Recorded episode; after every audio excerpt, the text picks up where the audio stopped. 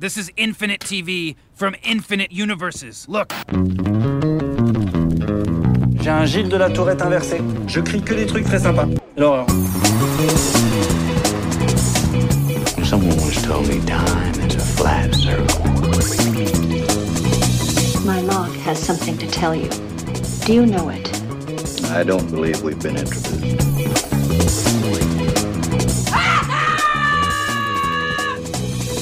Salut à toutes, salut à tous, bienvenue dans ce nouvel épisode d'un épisode et j'arrête le podcast 100% série de l'Association française des critiques de séries, l'ACS, en partenariat avec Binge Yo depuis, depuis 100 émissions Et oui, c'est la centième du podcast le plus joyeusement critique et le plus bonne humeureusement journalistique. Lancé, lancé le 23 novembre 2016. Merci Benoît à l'époque en public et à l'antenne dans le 11e arrondissement parisien. Les choses ont changé. Nous ne sommes plus en live et nous avons déménagé dans le 19e, mais on est encore là et on va fêter ça. Next one, next one, next one, next Whoa, one. wait, wait, wait, wait. What? What? That's the last one. Pierre Langlais de Télérama pour animer cet épisode spécial avec à mes côtés Charlotte Bloom d'OCS. Hello Charlotte. Salut. Benoît Laganne de France Inter et Télématin. Salut Benoît. Salut à tous. Stéphanie Garin du Parisien. Coucou Stéphanie. Hello. Et Ilan Ferry de Lire. Hello Ilan. Salut. Comme le disait si bien Jack. Pour ce centième épisode, faisons donc un flashback sur ce qui s'est passé depuis la création de l'ACS en avril 2015. Quels ont été les moments clés de la sphère sérielle ces quatre dernières années? Chaque membre de l'ACS présent aujourd'hui a choisi très librement son propre événement symbolique. Nous allons donc revenir sur les débuts de 10% sur France 2, la découverte de This Is Us, le retour de Twin Peaks. On va aussi parler de Gilmore Girls et on va enfin parler euh, de Sense8 aussi. Et là, je crois que je n'ai oublié personne et que j'ai bien fait le tour. Non, This Is Us, c'est fait aussi. Twin Peaks, Tout- c'est fait, oui. Tout le monde est là et donc Ça, oui, ça, Charlotte, sait. ça c'est sûr. Ça, ça, on C'est sait. fait Twin Peaks. Allez hop, on prend son billet chez Oceanic Airlines et on remonte le temps sériel. Gabriel On en est où de Cécile de France pour le Tarantino Ouais, ça se passe mal. Je, je, je dirais pas que ça se passe mal. Euh, disons que ça se passe plus, quoi. Oh merde. Hein? Mais non. Gabriel? Oui. Voilà, euh, après, euh, après un an d'aller-retour entre Paris et Los Angeles, euh, des dizaines d'essais, des, des cours de cheval, des cours d'anglais. Ils l'apprennent pas parce qu'ils ont finalement jugé qu'elle était euh, trop âgée pour le rôle. Voilà. Quoi Cécile C'est hiroshimesque. Cécile de France, trop âgée pour un rôle Et c'est quoi le rôle? Un enfant? Chronologie oblige, j'attaque le premier avec un événement qui s'est déroulé le 14 octobre 2015 sur France 2. Ils avaient anticipé la sortie du dernier Tarantino, c'est bien, on est dans le timing. L'ACS était encore un bébé et nous, et découvrions ce divertissement donc en octobre 2015, cette comédie dramatique dans une agence pour talent, je mets des guillemets, du cinéma et de la télé, comme on dit, une série qui aura peiné à arriver à l'antenne, mais qui s'y est depuis solidement ancrée. Trois saisons au compteur sous la houlette de Fanny Herrero, quatre prix Et une place symbolique, à mon avis, dans le paysage sériel hexagonal. C'est une série populaire de qualité, avec ses défauts bien sûr, mais, qui, il me semble, peut être un modèle pour euh, renverser la domination des polars, thrillers et autres comédies familiales aux heures de grandes écoutes sur les grandes chaînes. La preuve qu'on peut produire écrire une série intelligemment faite avec des personnages complexes, modernes, de bons dialogues, mais sans tomber dans la série d'auteurs au sens plus exigeant du terme. France Télévisions n'a pas réussi depuis 10% à renouveler cet exploit, malgré quelques tentatives comme Zone Blanche ou Philharmonia, qu'on les aime ou pas. La première trop sombre sans doute, la seconde décousue et moins bien écrite à mon sens. Je pose donc ça là. Quel avenir pour les séries grand public français, chers amis Évidemment, ça pourrait faire la vie, le, discussion d'une demi-douzaine d'émissions. Mais c'est pour ça que j'ai choisi de parler de 10% comme dans un événement, parce que je pense que ça en dit long sur la, sur la télé française. Et je sens, Benoît, que tu bouilles d'impatience de réagir. Non, mais euh, bon, euh, là, tu dis tellement de choses. Euh, non, mais ce qui est sûr, c'est que 10% arrive, euh, arrive à un moment donné où on sent que les Français ont, tiennent un concept euh, du bon formula chaud de la dramédie, euh, comme on a pu en voir beaucoup avant, et qu'ils sont à maturité avec un concept, un sujet qu'on n'avait pas trop vu, du moins, Euh, et, et qui fait, qui réunit aussi autour d'une grande fiction populaire diffusée sur une chaîne gratuite, euh, à la fois un public de téléspectateurs qui va prendre plaisir à s'attacher à ces personnages et aussi tout un pan du monde du cinéma qui jusque-là avait dit bon d'accord les séries Canal, euh, mais bon ailleurs. euh, bof, D'ailleurs, quoi. à la base, ça devait être chez Canal. Voilà. C'est pour ça que je disais qu'elle a pris son temps pour l'antenne. Ouais. Et euh, alors, c'est une, c'est à la fois un événement et c'est un petit événement parce qu'il y a chaque fois peu d'épisodes. C'est un peu voulu euh, comme ça, Euh, mais c'est vrai que ça, ça, ça a marqué, ça a donné un ton. Derrière, il y a eu plein d'autres propositions dans des registres très différents. Ça n'a pas encore servi de modèle, mais peut-être Ah bah si, y a, on va s'aimer un peu beaucoup qui a carrément repiqué les locaux et tout, mais qui à mon sens est Oui, très mais, très euh, très loin de la qualité. Voilà, mais 10%. donc, donc ça n'a pas repris Oui. euh, le, le, le modèle. Mais c'est vrai que c'est- un marqueur. C'est-à-dire que dans la fiction euh, française, après la période, on va dire, de Fais pas ci, fais pas ça, Village français et des séries Canal et première époque, oui. voilà, Mm. engrenage, euh, il y a euh, un nouvel élan avec, euh, avec 10%. Et surtout un nouvel élan de comédie. Et c'est une comédie qui est réussie. Et le problème de la fiction française actuellement, c'est qu'au niveau comédie, on a énormément de mal sur les chaînes gratuites. On a heureusement quelques petites pépites sur OCS, je pense à Irresponsable euh, notamment. Mais c'est pas gratuit. Mais c'est pas gratuit, voilà, c'est pour ça que sur les chaînes gratuites, M6 arrête pas d'essayer. Pour le moment, c'est compliqué. Et le Grand Bazar qui arrive et qui, à Oui. mon sens, euh, et Et Benoît sera d'accord avec réussi, moi, ouais. est, est assez réussi. Ben, on attend de voir alors dans ce cas-là.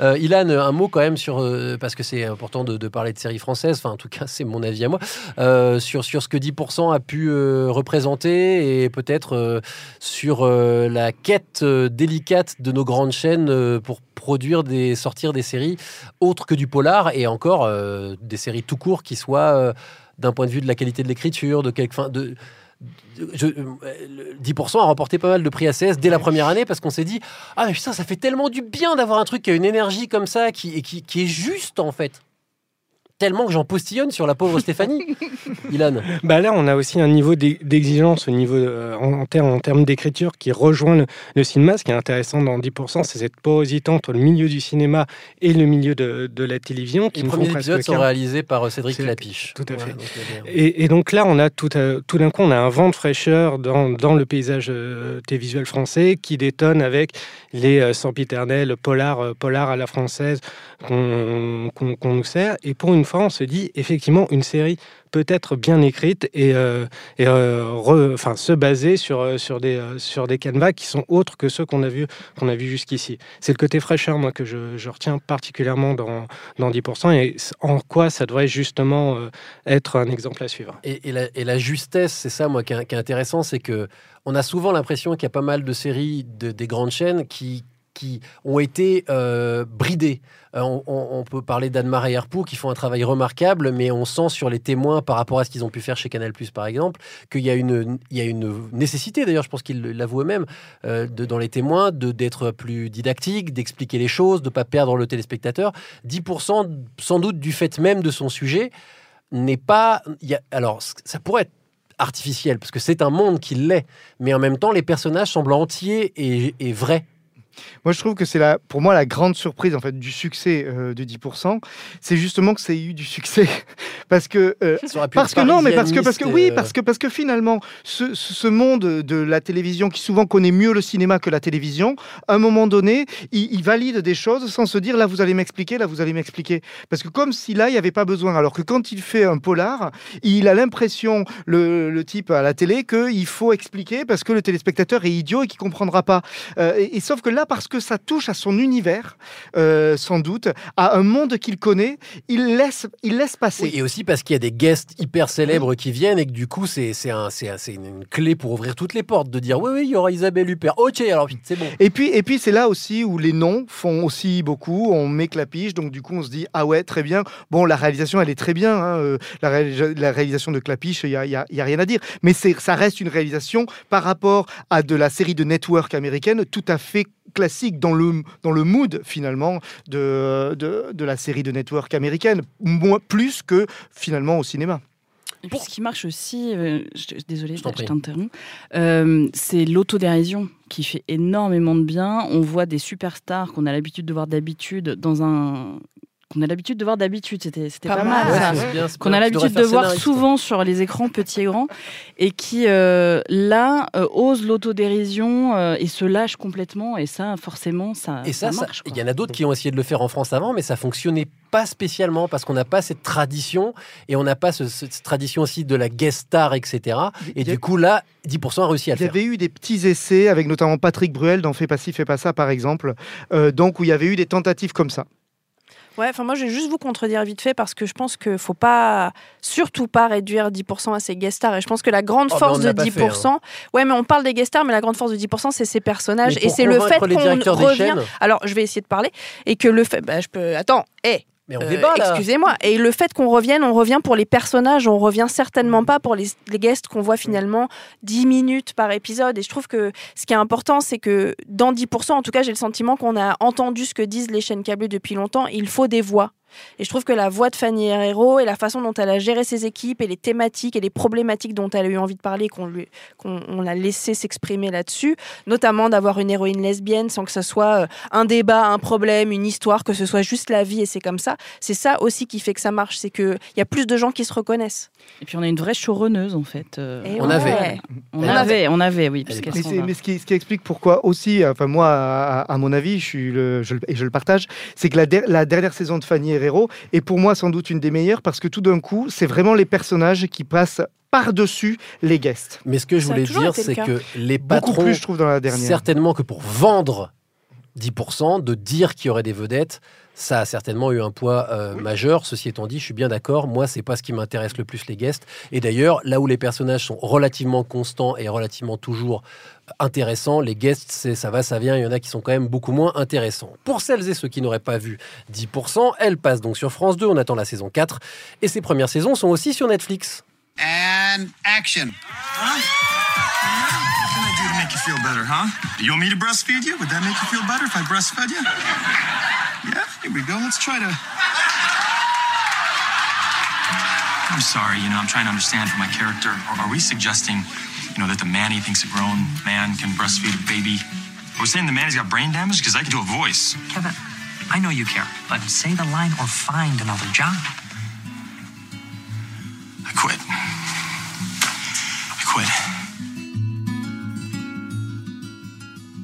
Fait un petit saut d'un an direction le 20 septembre 2016 avec l'arrivée sur NBC d'une autre série grand public qui finalement soulève, il me semble, les mêmes questionnements que 10% chez nous, cher Benoît. C'est This Is. Oui, et j'avais envie qu'on ouvre sur cet extrait un peu particulier de This Is Us où, Excellent, excellent. où on retrouve Kevin euh, donc, euh, de- dans, dans la série, donc, euh, qui est comédien dans une sitcom, The Manny, et qui décide de- d'abandonner ce, ce rôle parce qu'il est enfermé finalement dans, dans des codes d'une sitcom américaine lambda et qu'il veut aller au théâtre. Je trouvais ça hyper intéressant. Je trouve que pour nous, en tant que critique, moi, c'est la force qu'a qu'a eu cette série. C'est pour ça que j'avais envie de la mettre comme d'un élément euh, fort. C'est que c'est une série qui euh, est donc sur une chaîne gratuite américaine, NBC. Euh, qui euh, se retrouve euh, avec euh, à avoir un gros succès immédiat là où on l'attendait pas forcément parce qu'il y avait déjà eu des expériences de séries similaires depuis longtemps. Et de- notamment ABC en a tenté beaucoup des séries euh, des séries de ce genre comme de 30 something euh, génération euh, pub euh, comme ça a été traduit en France à Angela 15 ans en passant euh, Brothers and euh, Sisters, voilà. enfin il y a eu beaucoup de tentatives par Parenthood également qui elle a été quand même un certain succès parce que ça a duré un certain temps. Mais à un tel point, au point du succès de, de This Is Us, pas encore. Et euh, la série joue justement sur la culture série. C'est pour ça que c'est une grande série qui est certes qui réunit un public lambda parce qu'il se retrouve avec une vie de famille et, somme toute assez, assez classique, donc du coup peut s'y reconnaître. Mais euh, est un pur plaisir pour, euh, pour le critique euh, de série qui voit ici apparaître tel comédien qui était dans la sitcom Quoi de neuf Docteur, justement dans la série euh, The Many, qui joue avec les références en permanence. Il n'y a pas, alors j'ai voulu les lister à un moment donné et puis, et puis c'était trop de boulot, mais il n'y a pas un épisode sans qu'on dit, dise le titre d'une série ou qu'on cite une série que, l'on- que la famille a pu voir à une époque. Parce que Alors, ce qui, est, ce qui est aussi, euh, ce, qui est, ce qui est donc, puisque cette émission sert à faire un peu le, le- le- le point en tout cas en se faisant plaisir, disons-le, hein, c'est une centième émission, autant passer un bon moment, euh, c'est aussi assez caractéristique de l'époque qu'on vient de traverser.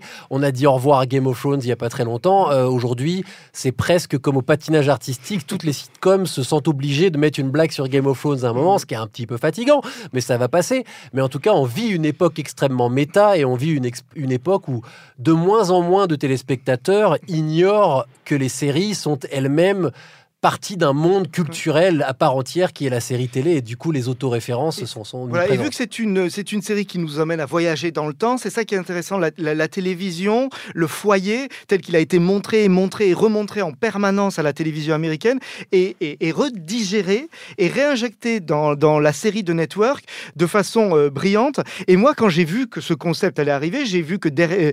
euh, j'y- j'avais vu les quelques images qu'on nous avait montrées au début, et je dis, waouh, enfin, ça- moi, moi, en tant que téléspectateur, ça m'attire. Mais j'étais persuadé que ça allait se, se- se viander. Alors c'est aussi la, re, oui ça a marché et donc c'est une, une sorte de victoire euh, somme toute assez rare des grandes chaînes américaines qui ne soient pas ni une sitcom ni un polar. Donc c'est en ça que ça ressemble à 10%. Euh, Ilan, Stéphanie, euh, Charlotte, que dire finalement de peut-être ce retour de mojo si j'ose dire? On disait les grandes chaînes américaines c'est fini, elles ont plus rien à proposer, etc. 10% c'est pas une révolution mais c'est la preuve qu'on peut encore faire du grand divertissement qui accrochera aussi la critique. Je pense qu'elles observent hein, les grandes chaînes. Elles observent et elles apprennent. Sinon, on n'aurait pas eu Lost, sinon on n'aurait pas eu Desperate Housewives. Et je pense que sous couvert d'une série simple, familiale, il y avait quand même euh, plusieurs générations, plusieurs timelines. Enfin, pour nous, euh, critiques qui consommons de la série au kilomètre, etc., il y avait plein de choses à analyser et plein de choses à observer au-delà des, des références culturelles. En fait, elle était complexe, cette série. Elle semblait simple, mais elle était complexe.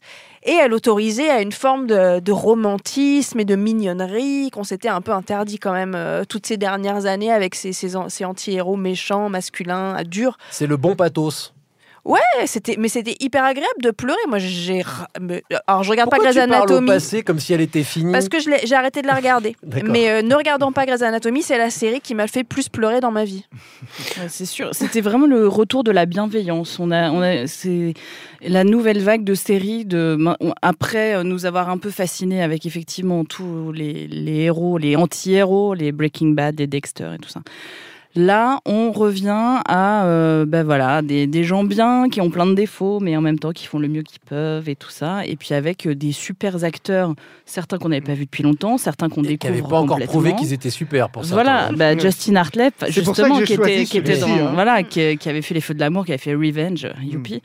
Euh, là, euh, voilà, vrai, vrai bel acteur. Sterling K. Brown qu'on connaissait pas encore très beaucoup, sauf si on était fan d'American Wives euh, sous le nom Army Wives aux États-Unis euh, il y a longtemps. Ouais, moi j'adorais. Euh, voilà, et une écriture. Mais du tonnerre, quoi. Cette série, elle est super bien écrite et voilà, on se, on se repose pas sur- juste sur un concept, c'est complet. Ilan Moi, ce que je retiendrai juste de cette série, c'est qu'effectivement, c'est la série qui, a- qui appelle à laisser tomber les défenses, mais sans, sans qu'on en ait honte, sans qu'on culpabilise par, par rapport à ça. C'est extrêmement simple d'être- de se laisser emporter par This Is Us. Benoît, c'est ton choix, donc tu as le mot de la fin. oui, juste pour conclure, parce que je- moi aussi, c'est une leçon des networks américains qui montre à la critique et peut-être à une nouvelle critique euh, de série que les networks ont toujours inventé. Parce que moi, j'en ai un petit peu à la casquette d'entendre toujours qu'à un moment donné, mais- c'est HBO qui a tout inventé. NBC, si on regarde l'histoire de NBC, si je vous cite La petite maison dans la prairie, tout le monde ricane. Et pourtant, en 74, quand ça arrive, c'est déjà une série qui digère plein de genres. C'est un mot de la fin qui commence en Et voilà. 74, Mais je suis non, inquiet, non, non, non, non, mais c'est juste pour donner cet exemple parce qu'il est très connu. Mais, je, mais Urgence, NBC également. Donc c'est la preuve Merci. que les networks ont toujours su digérer, Friday Night inventer Lights. et avancer. Et Friday Night Lights, NBC encore. Enfin, c'est- un exemple même. Et This Is Us, les networks étaient dans- en crise et je pense qu'avec This Is Us, ils ont montré que là, ils pouvaient à nouveau créer l'événement. Et This Is Us, si vous ne l'avez pas encore vu, ça se passe sur Canal+, qui d'ailleurs rediffuse en ce moment la saison 3, si je ne m'abuse. Hey! That's how you look when you got off a plane? That's how you say hello? You've been stuffed in a glorified tin can for the last seven hours, surrounded by people with consumption, diphtheria, scabies, hummus dip, rabid dogs, drugged up children, attacking your chair and stealing your change. What airline are you flying? You should look drawn and blotchy. You should be singing I Dreamed a Dream with a bad haircut while selling yourself to a bunch of French dock workers. But instead, you look perfect. Admit it, you've been gooped. I have not been gooped. You're doing yoga in the aisles, wearing cashmere sweatpants while your comfort dog watches Zoolander 2 on his watch. I do blood clot prevention foot pumps wearing my Yona Shimul Kanishri baseball cap while toothpaste dries up a zit on my chin. Wow, winded. Haven't done that for a while. Oh, good. Mm-hmm. Les acteurs de Gilmore Girls doivent euh, avoir une sacrée respiration, à mon avis. Il n'y a pas d'asthmatique chez, chez Gilmore Girls. On reste dans un registre populaire, donc, avec Gilmore Il doit Girls. s'entraîner avec un bic. ça va y avoir un truc. Mais euh, on resserre encore un petit peu les dialogues hein, et on change d'univers pour rejoindre celui donc des Gilmore Girls qui était de retour le 25 novembre 2016 sur Netflix. Ça vous avez compris, on avance un petit peu dans le temps comme ça. Nous en parlions, figurez-vous, dans la première émission dont un épisode était j'arrête. C'était notre thématique. Stéphanie, tu voulais revenir sur ce revival, comme on dit en bon français, et ce qu'il représente en termes d'évolution des séries et de leur consommation ces dernières années. Alors déjà, moi j'ai choisi euh, Gilmore Girls. La raison très très très personnelle euh, pour laquelle j'ai fait ce choix au départ, c'est parce que moi c'est la série qui m'a fait m'abonner à Netflix, le revival. Euh, avant, je piratais tous les trucs et, euh, et là, je pouvais pas attendre. Je, je pouvais pas attendre 24 heures que les épisodes soient piratés. Il fallait que je me jette dessus puisque ça faisait euh, donc 9 ans qu'on attendait ça. Girls euh, qui était qui avait été diffusé de 2000 à 2007 à la base. Netflix est illustré en faisant pas mal de revival et dès 2013 avec Arrested Development qui était ultra attendu et à mon sens complètement raté. Après, il y a eu euh, La fête à la maison, 20 ans après, euh, pas très attendu et pas vraiment euh, réussi non plus. et là, Gilmore. Girls. Et là, Gilmore Girls, euh, il y aura toujours des gens, on pourra toujours critiquer, mais vraiment, c'est le revival euh, réussi avec euh, la créatrice d'origine qui a enfin pu faire la fin qu'elle voulait parce qu'elle n'avait pas participé à la dernière saison. Amy Sherman Palladino. pour la nommer. Exactement. Qui, n'était pas de la dernière saison euh, quand, euh, de la diffusion d'origine. Donc là, on retrouve tout, on retrouve l'écriture. On a, bah voilà, l'extrait, il est, il est parfait pour ça parce que l'écriture des Michel Palladino, c'est quand même très particulier. Elle en met un maximum. C'est un défi pour les, C'est la les Ron. Sorkin, euh, non Un peu? Un peu, ouais, c'est ça. Et euh, donc voilà, donc une grande réussite. Et en plus, manifestement, je n'ai pas été la seule à m'abonner à Netflix à ce moment-là, parce qu'il y a eu un gros pic d'abonnement euh, sur la fin de l'année 2016 chez Netflix, même s'ils ne donnent pas de chiffres. Et ça montre que Netflix, en reprenant des, des vrais euh, produits populaires et en créant euh, l'événement, euh, crée une attente qui fait que moi, j'ai pas pu attendre. euh, il fallait se jeter dessus. Et puis c'était vraiment de la event série à tous les sens. hein. C'est-à-dire que c'était une saison, un one-shot Voilà. sur une temporalité particulière. hein. C'était une année. C'est ça, et puis quatre épisodes d'une heure et demie. Donc en Mm. plus, c'est pas une vraie saison, c'est quatre téléfilms, entre guillemets. Et, et ça, Netflix le permet. Tu peux faire ce que tu veux sur, sur Netflix. Il y a cette liberté-là.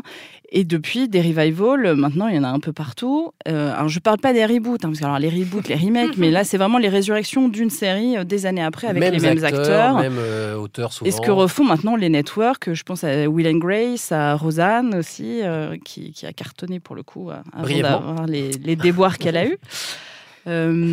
Euh, donc, euh, donc voilà, c'est c'est un, un nouveau mouvement avec la qualité derrière et ça, c'était cool. Benoît. Moi, je trouve que ce qui, est, ce qui est intéressant, effectivement, alors Netflix le permet, mais la télévision de network américaine l'a permis aussi, les, les revivals, les revivals les, avec les téléfilms de réunion, avec un certain nombre de téléfilms de réunion qui, ont pu exister pour certains soap, on l'a vu euh, dans les années 80-90. Là, c'est vrai que Netflix le permet et c'est- et, et- et c'est bien. Et surtout, moi, c'est ça que je, je trouve hyper, euh, hyper intéressant, c'est que ça a permis pour le public français qui découvrait euh, via Netflix des tas de séries, qui ont pu peut-être découvrir carrément cette série, parce qu'il qui a été diffusée euh, euh, sur France 2 l'après-midi, il fallait le savoir que ça existait, Euh, et donc euh, il y avait les, les amateurs de, de la série savaient, la suivaient, mais, mais c'est resté finalement assez confidentiel et là où pour, Netflix- pour la critique aussi. Netflix est malin, c'est que évidemment, euh, il y a les saisons d'avant qui Bah sont voilà. disponibles. Donc Et- euh, on, a, on a repris tout le catalogue. Mm. Donc le but, c'est aussi qu'éventuellement des gens qui découvriraient la série comme ça se disent tiens, ça commençait comment cette histoire? Et ça a permis de remettre aussi les, euh, les Palladino, euh, Amy Sherman Palladino et Daniel Palladino sur, le, sur, sur la place. Et, ce qui et moi, je, je remercie finalement Netflix d'avoir repris euh, Gilmore Girls parce que ça a sans doute permis de voir aujourd'hui sur Amazon la l'autre série Mrs. Maisel, la nouvelle série du, du, du duo. Et donc ça, c'est euh, plutôt... euh, je les remercie pour ça parce que c'est vraiment une écriture euh, géniale. Un dernier mot sur sur euh, peut-être ce que représente ce, retour de Gilmore Girls ou par rapport à Netflix, etc. Euh, Charlotte, Ilan, si vous avez autre chose à rajouter Mais il y a un côté, euh, il y a un côté retour vers le temps. La, télé ré- réexplore sa propre, sa propre histoire aujourd'hui.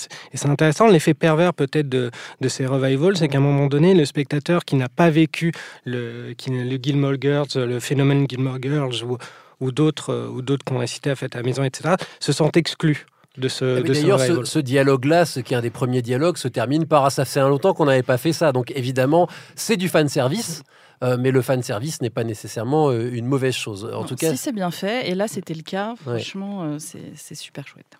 l'intégrale de Gilmore Girls est donc disponible sur Netflix, y compris euh, cette saison bonus, si on peut l'appeler comme ça. I have a feeling a man named Gordon Cole will call here. If he does, read him this message.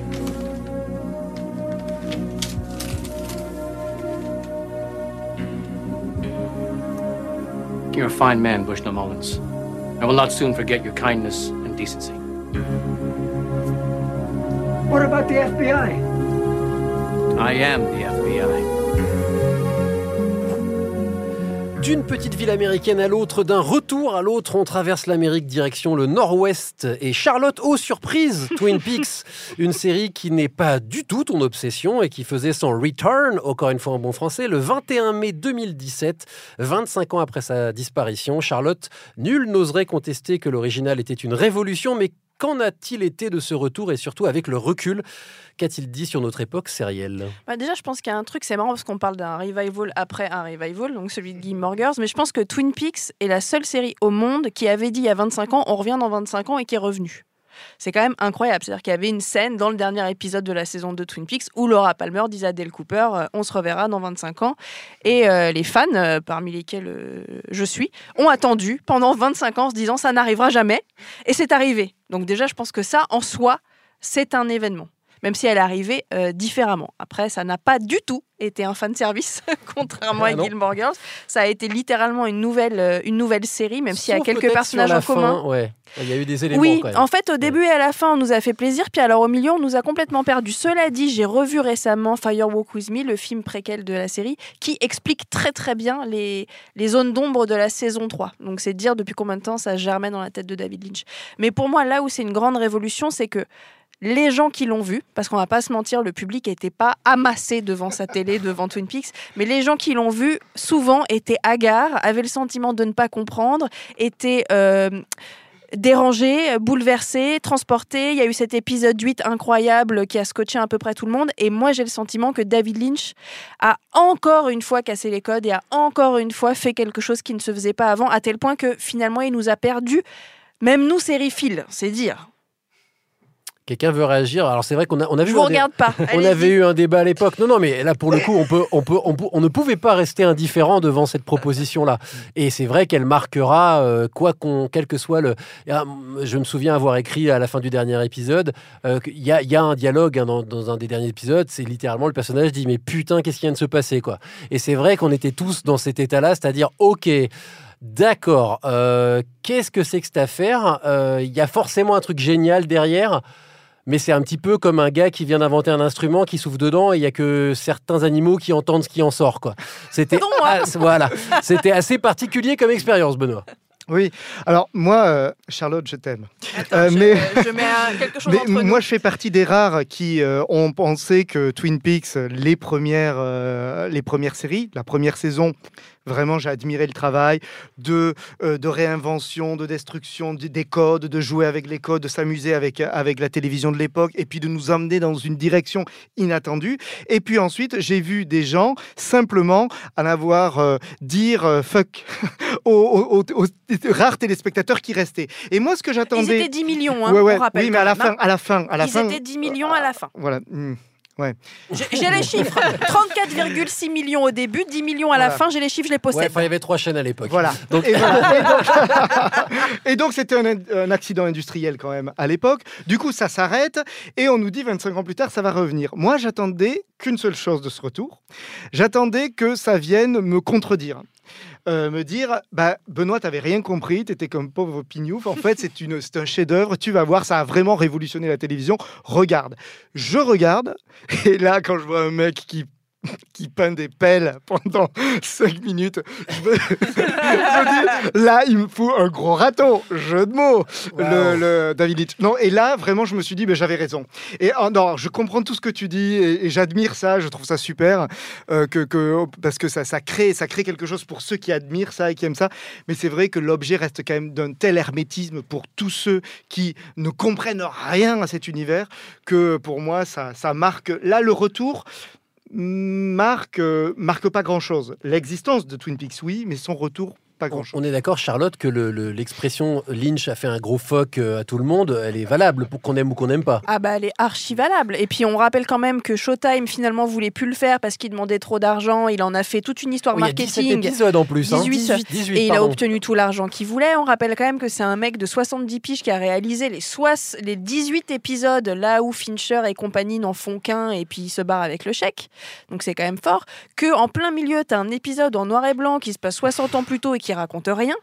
Mais oui, mais en ça, c'est incroyable. C'est même plus un fuck à la chaîne, c'est un fuck au monde entier. hein.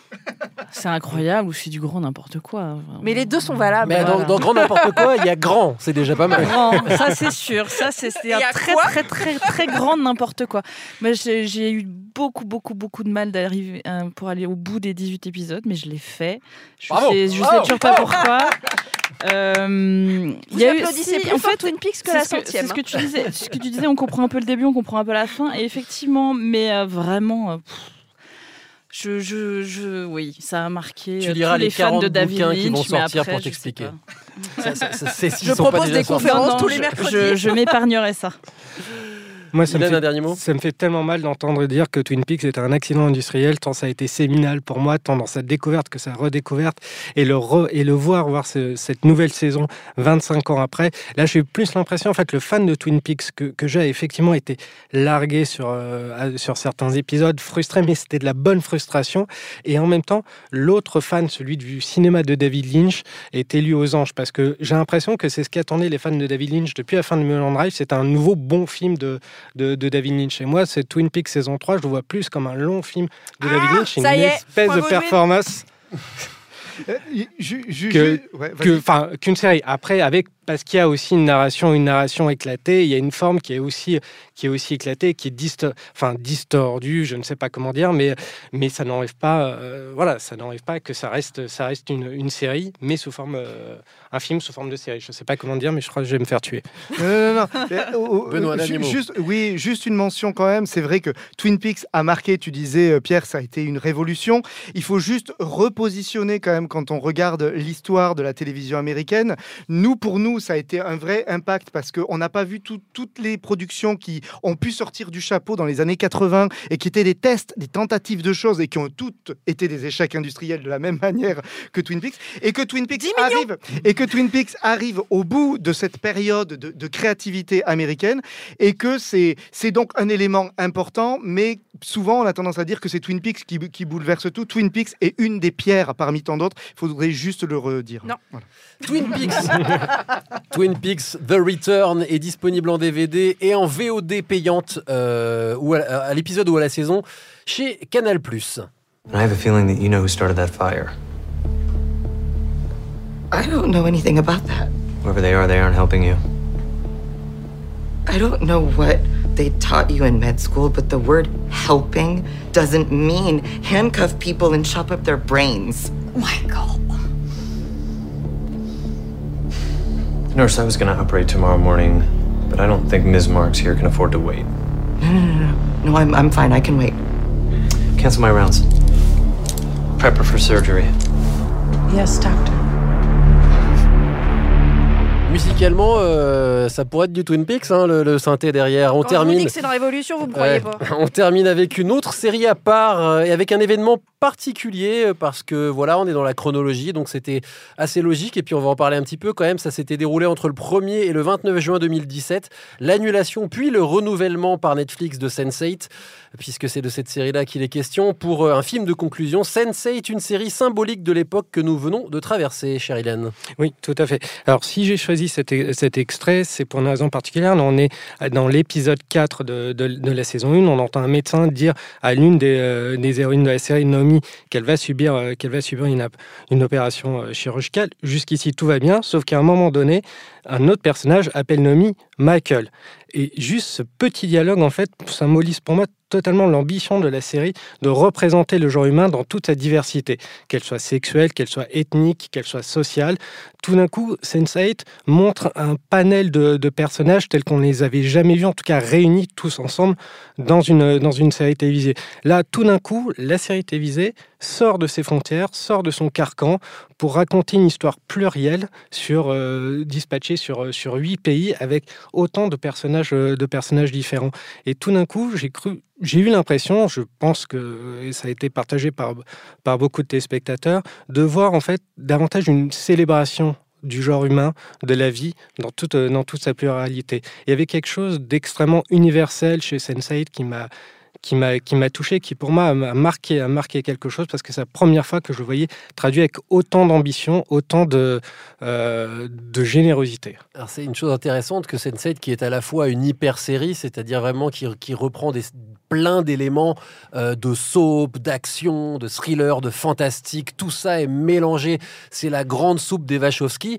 Euh, et en même temps, quelque chose qui dit des choses très actuelles oui. euh, sur, le, sur le monde. Alors évidemment, avec, le, l'ex, avec le, l'extravagance qui peut être celle des Wachowski, dans le, la surenchère de chair, de, de, de, de décors. De, enfin voilà, c'est une série qui est au bon sens du terme pour moi too much, même si au début j'ai eu un peu de mal à rentrer dedans, euh, mais qui est aussi, euh, à travers son exubérance, est finalement euh, une des séries qui est peut-être les plus actuelles, mais et, et, paradoxalement, il n'y en a pas beaucoup des comme ça.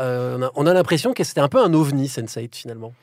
Charlotte bah, On n'en a pas beaucoup des comme ça, mais quand on voit le destin qu'elle a eu, on comprend peut-être pourquoi. C'est-à-dire que moi, j'avais adoré la saison 1 de Sense8, mais au bout d'un moment, j'avais l'impression qu'à force de raconter tout, elle racontait plus rien. Je ne comprenais plus, en fait, euh, à part effectivement véhiculer un message de tolérance dont on a évidemment extrêmement besoin, euh, quelque chose qui rappelle la beauté du monde dans sa pluralité. Bah moi, je, je, je, comprenais plus l'histoire en fait. et du coup, le dawa, hein. ouais, c'était le bordel. Et tous les personnages étaient hyper intéressants, mais en fait, c'était trop, c'était trop, ça allait trop vite. Et moi, je me suis un peu sentie sur le bas côté euh, de cette série, et je lui en ai voulu en fait, parce que c'est exactement la série que j'attendais. J'avais besoin, comme beaucoup, de voir euh, le monde entier dans une série et de voir tout le monde dans une série. Mais c'était, c'était, en fait, j'ai l'impression que c'était pas maîtrisé, qu'au bout d'un moment, le truc était hors de contrôle. Je pense qu'ils avaient peut-être prévu une intrigue euh, sur plus de saisons. Voilà, bon, elle est annulée au bout de deux saisons. Et puis arrive ce film euh, de conclusion, euh, grâce à l'élan populaire des fans, hein, quand même, il faut le dire. Oui, c'est pour ça qu'on avait choisi cette date-là. Ça, aussi, c'est assez symbolique. On, on, vient de dire adieu à Game of Thrones, qui a été quand même le symbole de la mobilisation populaire, tellement que, on peut vous le dire, la saison 8 va être retournée, hein, évidemment. Non, c'est une plaisanterie. C'était idiot cette, euh, cette euh, comment, euh, pétition. pétition. merci. Euh, mais oui, effectivement, ça, ça, en dit long sur en fait l'amour que peut recevoir une série. C'est ça. Et puis ça, ça, a touché un public assez jeune. Euh, moi, je me souviens, au Parisien, on, a été faire des, on était allé faire des reportages parce que forcément, il y a eu le, tournage à Paris. Et euh, c'était que euh, des 15-20 ans quoi, qui étaient là, qui étaient comme des dingues pour assister au tournage de cette série. Et je trouve ça chouette que ça ait touché ce public-là. Pour le coup, moi, c'est vraiment une série qui m'a énormément touchée. Le film de conclusion, voilà, je sais, Pierre, t'as pas du tout aimé. moi, bon, il y a des défauts, mais franchement, j'ai trouvé ça chouette. Et, et j'ai adoré cette scène de fin qui n'en finit plus. Quel enfer. non, ça n'allait pas du tout la fin. Mais bon, ça c'est que mon point de vue à moi. Et puis j'aime pas les scènes où ils rentrent dans une station de métro, ils sont sur le quai d'une autre. Ça, ça me. Ah oui, tu rentres à Abbesse et ouais. tu te retrouves à Arrêt Métier. Voilà. Et voilà, si ça, t'es parisien, si ça, t'es parisien, tu euh, le reconnais. Mais, Milan, pardon, du coup. Mais, mais d'un point de vue sociétal aussi, cette série, cette série est intéressante parce que on voit effectivement des acteurs qu'on n'a pas qu'on n'a pas l'habitude de, de, de, voir. Une actrice transgenre qui joue un personnage transgenre. Une série qui a été créée par deux auteurs transgenres, les sœurs Wachowski, ex-frères Wachowski, avec Tom. Ils, ils veulent en fait raconter l'irracontable, ce qu'ils avaient essayé de faire un an avant dans leur film Cloud Atlas, qui reprend un peu la même, euh, le, même, le même gimmick, à savoir plusieurs, plusieurs histoires racontées de manière totalement éclatée pour revenir sur quelque chose, quelque chose d'universel. Et c'est vrai que c'est quelque chose d'assez unique en son genre, tant dans la forme que dans le fond, dans ce qu'il veut raconter et comment il le raconte. Mais on sent que c'est une série qui était vraiment très symbolique de Netflix, du bien comme du moins bien de Netflix. C'est-à-dire que c'est une méga production internationale qui donc était entièrement, enfin,